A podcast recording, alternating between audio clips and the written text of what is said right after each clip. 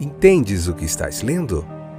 O podcast que te leva através das páginas da Bíblia, livro por livro, capítulo por capítulo. Uma exposição bíblica emocionante. Aperte os cintos e embarque comigo nesta viagem.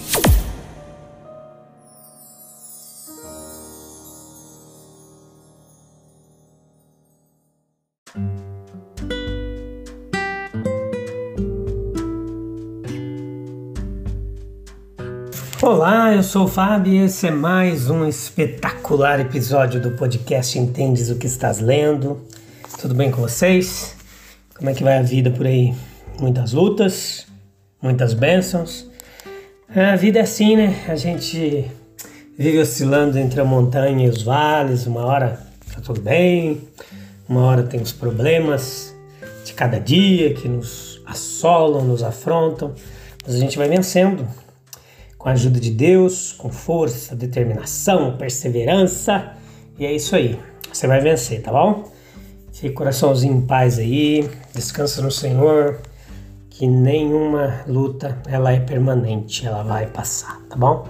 Então veja Números capítulo 7, parte 2, episódio número 516, esta que é a sétima temporada, onde nós estamos vendo o livro de Números, capítulo por capítulo, muito conhecimento bíblico, muita teologia bíblica para você, disponível aí no Spotify, no Deezer, na Amazon Music, no Google Podcasts, na Apple Podcasts, enfim, em vários streamers aí, em vários distribuidores de podcast. Uma cultura que ainda não é muito brasileira, né? Os americanos têm muito mais porcentagem de gente.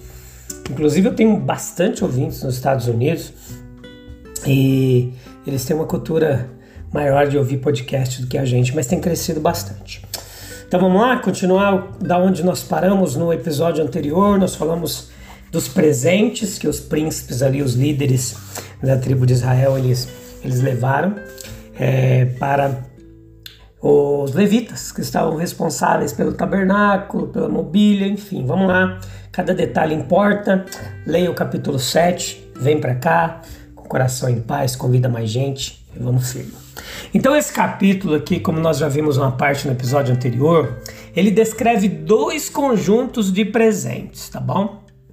Primeiro, a gente vê um de carroças para ajudar os levitas no transporte do tabernáculo e o outro para a dedicação da unção no, na unção do altar. O primeiro presente, quando nós olhamos para ele, ele nos parece ser muito belo, muito significativo.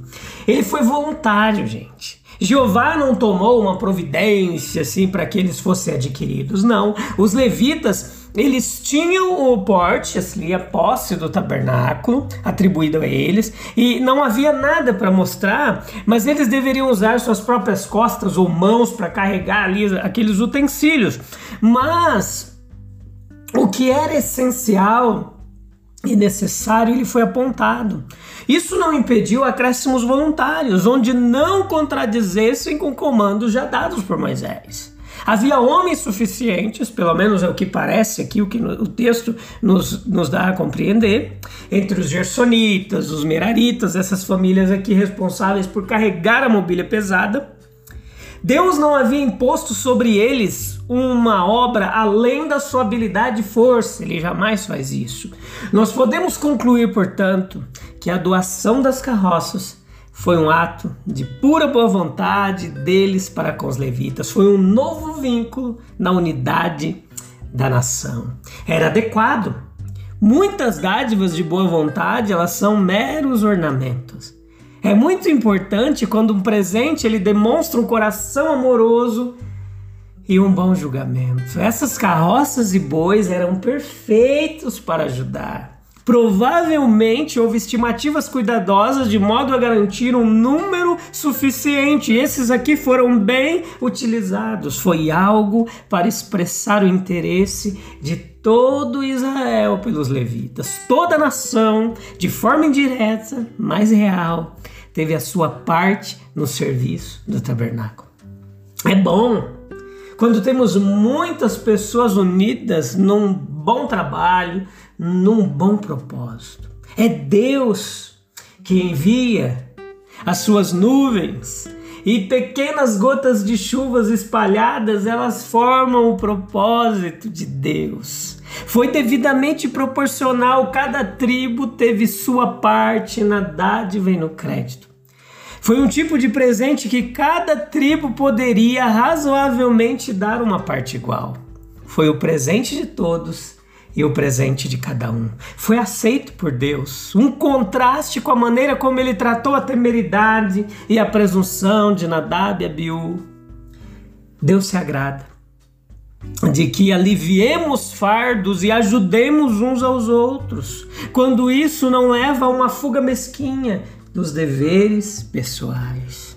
Vamos além disso, nós vemos além disso aqui uma certa honra colocada sobre eles. Era uma honra ser usado para servir, uma honra carregar a mobília do tabernáculo. O presente ele foi proporcionado por Deus.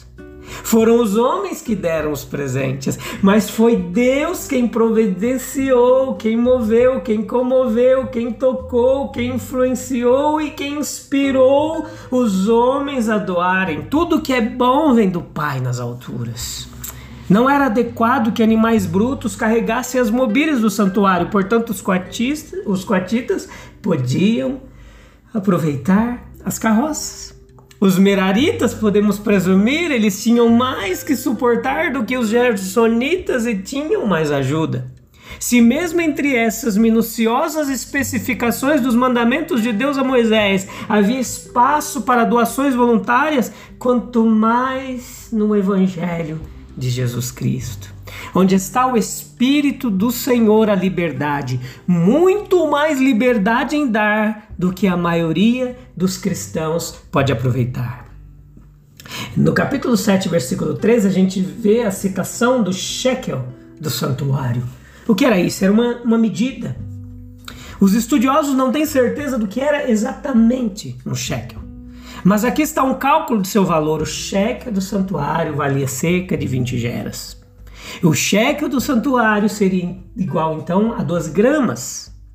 O shekel era um peso, não uma moeda, equivalente de 10 a 12 gramas.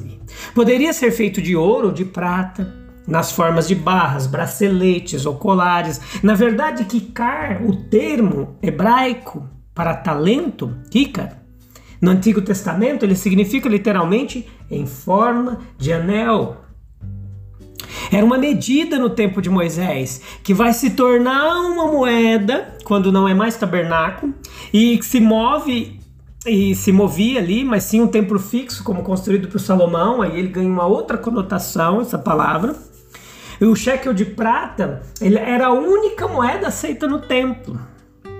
E, e as outras moedas elas eram rejeitadas especificamente porque traziam efígies ou imagens de imperadores romanos ou outros. E com a alegação de que o templo não podia aceitar imagens de imperadores que se consideravam deuses. Essas moedas não eram bem vistas e muito menos aceitas. Então, com esse motivo, nasceu no recinto do templo uma classe de cambistas. Lembra da história de Jesus? Esses cambistas trocavam as moedas estrangeiras que os peregrinos traziam por shekel, com grandes vantagens para esses cambistas. E aí nasceu essa classe que vendia as moedas oficiais aos peregrinos, que traziam bens, dinheiro de procedência muito variada. Lembra quando Jesus derruba a mesa dos cambistas? Então esse era o contexto quando ele dizia: "É minha casa será chamada casa de oração" e derruba tudo, porque além da compra e venda de moedas, havia ovelhas para os sacrifícios também sendo negociadas ali. Quando a gente entende esse contexto histórico, cultural, social, nós compreendemos melhor a passagem de Jesus. O ciclo do santuário ele diferia tanto do ciclo quanto do peso comum. Podem ser feitas algumas aproximações aqui para dar uma ideia do valor de um shekel do santuário, mas permanece a incerteza quanto ao peso exato. O importante da gente aqui, da, na nossa lição aqui é o que? É que havia um sistema de padrões e medidas e o povo de Deus pagou um, um censo sobre Moisés. Esse imposto foi usado para suprir as necessidades do, seus taber, do, do tabernáculo, dos seus líderes. Então a menção desse peso aqui, ela pode ser usada para ilustrar a seguinte linha de pensamento: o padrão fixo de Deus em contraste com os padrões flutuantes do, dos homens. A medida de Deus é diferente. Nós devemos ter um padrão fixo ao lidar com Deus. As suas reivindicações são as primeiras. Ele tornou tomou primogênito, os primeiros frutos, a grande exatidão exigida em todas as ofertas, quanto qualidade, quanto quantidade. Esses sacrifícios perfeitos, à sua maneira, só tinham valor como símbolo da inteira consagração e da genuína penitência daqueles que os traziam. A adoração ela deve ser feita de acordo com o ciclo do santuário, com a medida do templo, ou do santuário aqui do tabernáculo. Nós devemos ter um sentido pleno da realidade da sua existência, das suas concepções adequadas, de tudo que pertence à sua glória e soberania sobre a criação, gente. Corrija também essas noções de nós mesmos como adoradores não com a humildade dos anjos sem pecados que cobriam o rosto, como diz lá Isaías, mas como os filhos dos homens pecadores, com as mãos na boca e a boca no pó. Nosso louvor deve ser especialmente por seu amor, sabedoria, poder em nossa redenção. As nossas expectativas de Deus devem estar de acordo com o ciclo do santuário. Nós não devemos desejar os confortos do Egito, nós devemos ter expectativas que correspondam à grandeza da nossa redenção. O nosso Pai Celestial nos presenteia com a exibição dos dons bons e perfeitos, seja o nosso desejo por eles. Procurar confortos temporais é procurar ninharias, coisas não prometidas, Nunca seremos saciados completamente. Coisas que vêm sem oração e busca, se apenas procurássemos as coisas que Deus deseja que busquemos. Perguntar pelo Espírito de Deus. Você está então suplicando de acordo com o ciclo do santuário. Busque o reino de Deus e a sua justiça, meu querido, e você estará então buscando de acordo com o ciclo do santuário. A medida da expectativa do santuário está na oração do Senhor. A conduta diária da vida deve estar de acordo com o ciclo do santuário. Tudo que diz respeito aos nossos poderes voluntários deve ser feito como para Deus. O mundo é difícil de agradar. Mas mesmo quando está satisfeito, o padrão é baixo. Somos cuidadosos quando os olhos dos homens estão sobre nós, porque isso significa reputação. Mas nós devemos ter cuidado também quando nenhum olho humano pode ver, porque isso significa caráter. Cada apresentação diária do sacrifício vivo deveria tornar esse sacrifício mais santo e mais aceitável a Deus. Os costumes comerciais não são desculpas aos seus olhos. O olhar que nunca perde nada nem se confunde está nos pesos, nas medidas de todos os comerciantes desonestos.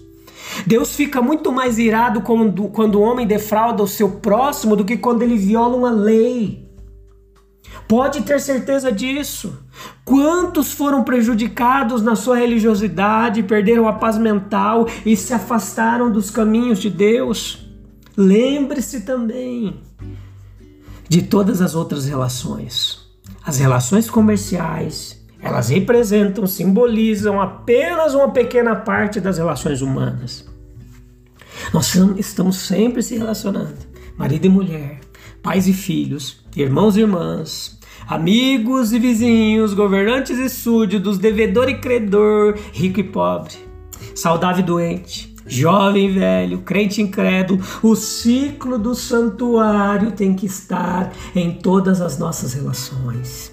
Precisamos então viver em contínua vigilância e oração para ter tudo de acordo com o padrão de Deus, gente.